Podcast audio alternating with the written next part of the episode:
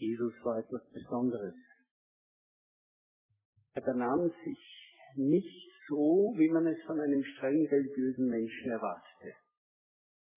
Darum stritten sich auch die Leute darüber, ob er wirklich im Namen Gottes redete oder ob das, was er sagte, die Menschen nur in die Irre führte.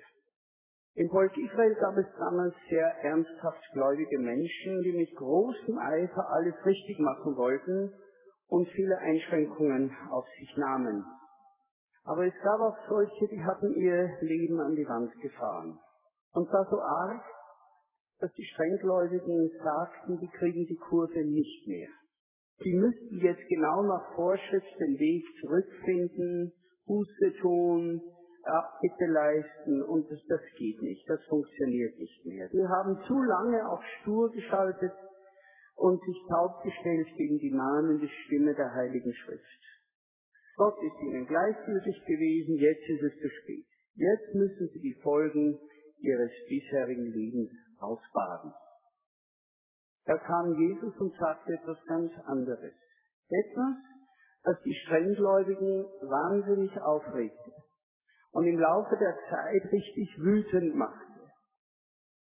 Er sagte nämlich, Gottes Liebe ist so groß und er will seine Rettung mit so viel Herz zu den Menschen bringen, dass er alles über den Haufen rennt, was sich ihm dabei in den Weg stellt.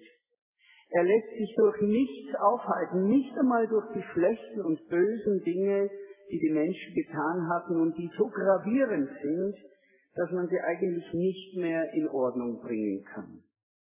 Auch wenn sie alles versaut haben, sind sie ihm alle, auch diese Sünder, von Herzen lieb.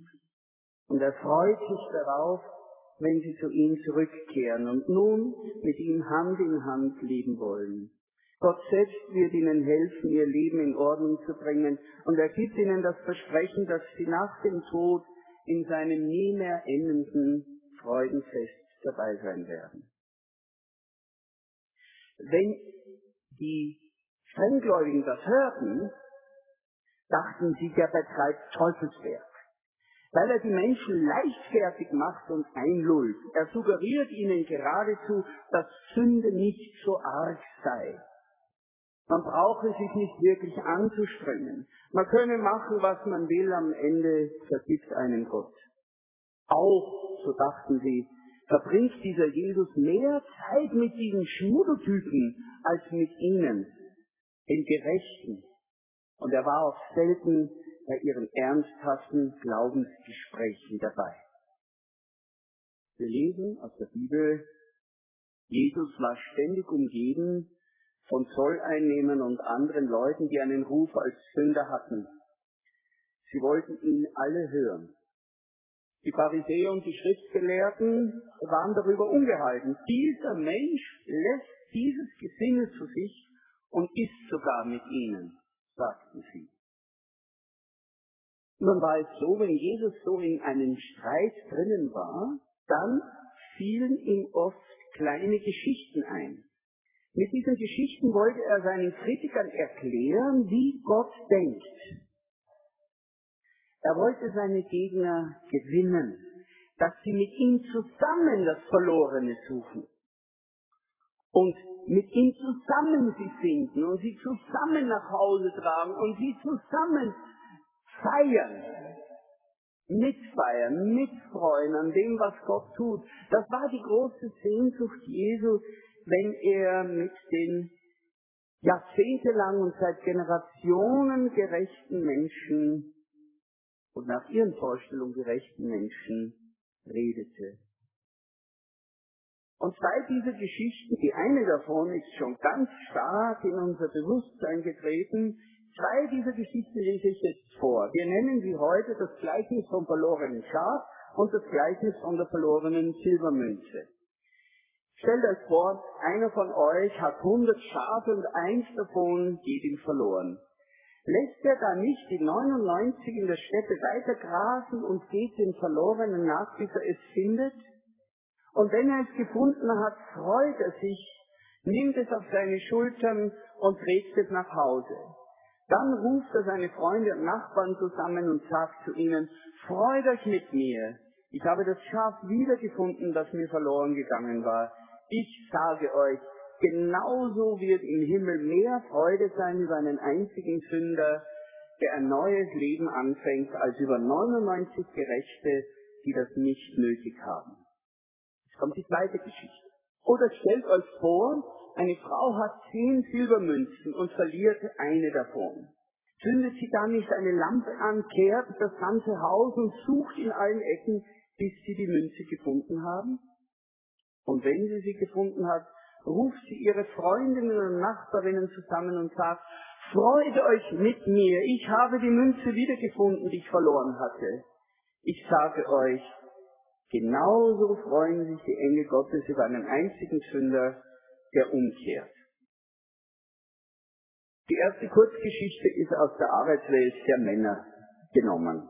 Stellt euch vor, einer von euch hat 100 Schafe, eins davon geht verloren, lässt er dann nicht die 99 in der Steppe weitergrasen und geht den Verlorenen nach, bis er es findet. Für Jesus ist das in der Erzählung ganz selbstverständlich. Er rechnet damit, dass die anderen sagen, ja klar, das ist doch normal. Eine Schafherde war die Grundlage für einen bescheidenen Wohlstand. Die Tiere lieferten Fleisch, Milch und Wolle, aber Schafe waren gefährdet. Das wissen Hirten bis heute. Sie waren wehrhaft, neigten zur Panik und hatten einen schlechten Orientierungssinn. Völlig anders die Ziegen, die von überall her nach Hause finden. Schafe tun das nicht. Wenn man verlorene oder verletzte Tiere achselzuckend links fliegen gelassen hätte, wäre ganz schnell die Herde so dezimiert, dass man davon nicht mehr leben konnte. Man musste einfach jedem Tier nachgehen, vorausgesetzt, man war der Eigentümer.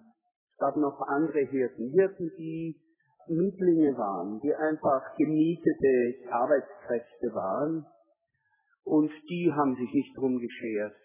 Man weiß sogar Beispiele, dass die offen Schaf für sich geschlachtet haben und dann irgendwie die Überreste dem Herrn gebracht haben und gesagt haben, ein wildes Tier hat es zerrissen. Nein, Jesus redet schon die Eigentümer an, die Hirten, denen die Schafe auch gehören. Besonders gefährlich in, äh, in, der Arbeit eines Hirten waren die Passagen von einem Weidefleck zum nächsten. Wenn ein Stück in der Steppe, ja, im, im Bergland, im kargen Bergland, wo so ein Stück Land, auf dem sie weiden konnten, abgegrast war, musste man durch das trockene, auch gefährliche Land zum nächsten Weideflecken ziehen. Und wenn da ein Schaf fehlte, Vielleicht kam man ja erst am Abend darauf, wenn man in der Nähe des Dorfes sie in die umzäunten Hürden ließ und sie dabei zählte.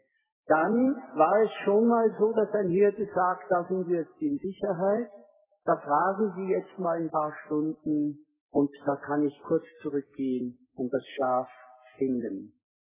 Vielleicht war es mit dem Bein zwischen Steine geraten oder es hatte sich mit der dichten Wolle in einem dornigen Strauch verfangen. Und wenn er es gefunden hat, so sagt unsere Geschichte, freut er sich, nimmt es auf seine Schultern und trägt es nach Hause. So ein verlorenes Schaf konnte völlig entkräftet sein von der Hitze oder der Panik, konnte sich ein Bein verletzt oder gebrochen haben. Also trug es der Hirte auf den Schultern zurück zur Herde oder eben, wenn es Abend war, zurück in die Nähe des Dorfes in die Hürde. Dann rief er seine Freunde und Nachbarn zusammen und sagte zu ihnen, Freut euch mit mir, ich habe das Schaf wiedergefunden, das mir verloren gegangen war. Das, dachten sich die Zuhörer Jesu, das ist jetzt ein bisschen übertrieben. Also so ein Tamtam um ein Schaf macht man eigentlich nicht. Was will er eigentlich damit sagen? Dass hier irgendwie mehr Freude ist, mehr Begeisterung ist als, als im Alltag der Hirten. Das ist ein kleines Rufezeichen, das Jesus einbaut in die Geschichte. Moment, da passiert noch was ganz anderes. Mehr als für einen Hirten normal ist. Die zweite Geschichte klingt ähnlich. Oder stellt euch vor, eine Frau hatte zehn Silbermünzen und verliert eine davon. Zündet sie dann nicht eine Lampe an, kehrt das ganze Haus und sucht in allen Ecken, bis sie die Münze gefunden hat? Wenn wir die Geschichte hören, denken wir vielleicht, das ist alles nicht so dramatisch wie beim verlorenen Schaf. Münzen laufen einem ja nicht davon. Warum macht die Frau so viel Aufhebens um eine Münze? Das ist doch kein Vergleich mit einem Schaf. Nun, wir müssen wissen, es geht um zehn Silbermünzen. Das war nicht das Wirtschaftsgeld. Mit einer Silbermünze ging man nicht auf den Markt, um einzukaufen. Dafür hatte man die Kupfermünzen, also die waren viel weniger wert. Silbermünzen, das waren die 500-Euro-Scheine der damaligen Zeit. Zehn Silbermünzen, das war das Sparbuch der Frau. Vermutlich war es sogar der Brautschatz der Braut. Bei der Hochzeit bekamen Frauen einen Geldbetrag oder wertvolle Dinge, die nur ihnen gehörten, die sie behalten durften, selbst wenn sie entlassen wurden oder geschieden wurden durch ihren Mann. Das war ihre Altersvorsorge. Und noch etwas von Beduinenfrauen wissen wir, dass so ein Brautschatz oft mit Silberkettchen zusammengefasst und als Harnes oder als Halsgehänge bei festlichen Anlässen getragen wurde. Und die Frauen unter uns, die werden das jetzt verstehen. Das war nicht einfach eine Münze, das war die Münze, die aus ihrem Schmuck herausgebrochen war. Da fiel jetzt diese Münze raus. Dieser Maria Theresienthaler, der da hineingelötet war. Und damit war nicht nur der Wert der Münze verloren, sondern der Schmuck war kaputt. Der Schmuck war beschädigt. Man konnte ihn nicht mehr tragen. Im Judentum gibt es die Aussage, dass sein Volk, seine Menschen, sein Schmuck sind. Gott trägt uns, die wir zu seinen Menschen gehören, wie ein Schmuckstück, freut sich, stolz darauf, dass er sich mit uns schmückt. Und jetzt bricht plötzlich so ein Stück vom Schmuck heraus. Das geht nicht. Zündet sie, die Frau, da nicht die Lampe an und kehrt das ganze Haus und sucht in allen Ecken, bis sie die Münze gefunden hat. Und wenn sie sie gefunden hat, ruft sie ihre Freundinnen und Nachbarinnen zusammen und sagt, freut euch mit mir, ich habe die Münze wieder gefunden, die ich verloren hatte.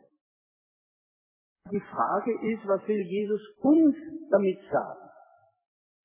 Und mir sind drei Dinge besonders wichtig geworden. Das erste, was Jesus uns sagt, ist, Gott gibt sich nicht damit zufrieden, wenn ein paar gerettet sind. Gott bringt es nicht übers Herz, Menschen, die verloren gehen, einfach als Abschreibposten zu verbuchen. Wie gesagt, viele Strenggläubige damals sahen das anders. Jeder Mensch, sagten sie, hat seine Chance. Wenn ihm die Sache mit Gott nicht wichtig genug ist und wenn er nicht auf die Bibel hört, dann ist er halt verloren dann zählt er nicht mehr. Es zählen nur die, die dabei geblieben sind und sich bewährt haben. So ist ja auch bis heute eine gewisse religiöse Logik. Nein, Jesus sagt, hier seid ihr ganz weit weg von Gott, völlig fremd. Da berührt ihr euch gar nicht mehr mit dem, wie Gott denkt. Der eine Verlorene geht Gott nicht mehr aus dem Kopf. Wir fragen uns, was ist denn das Besondere an diesem einen Schaf. Und in der langen Geschichte der Predigt gab es ja schon viele Ausmalungen, was das Besondere an diesem einen Schaf war, dass es so besonders wichtig war.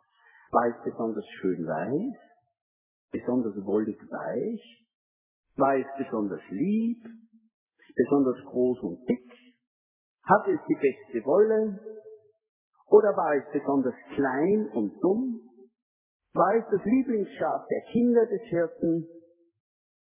Nein. Es war einfach ein normales Schaf. Ich denke, Kinder aus kinderreichen Familien werden sich daran erinnern, da war irgendein Kind, eines der Geschwisterchen war krank.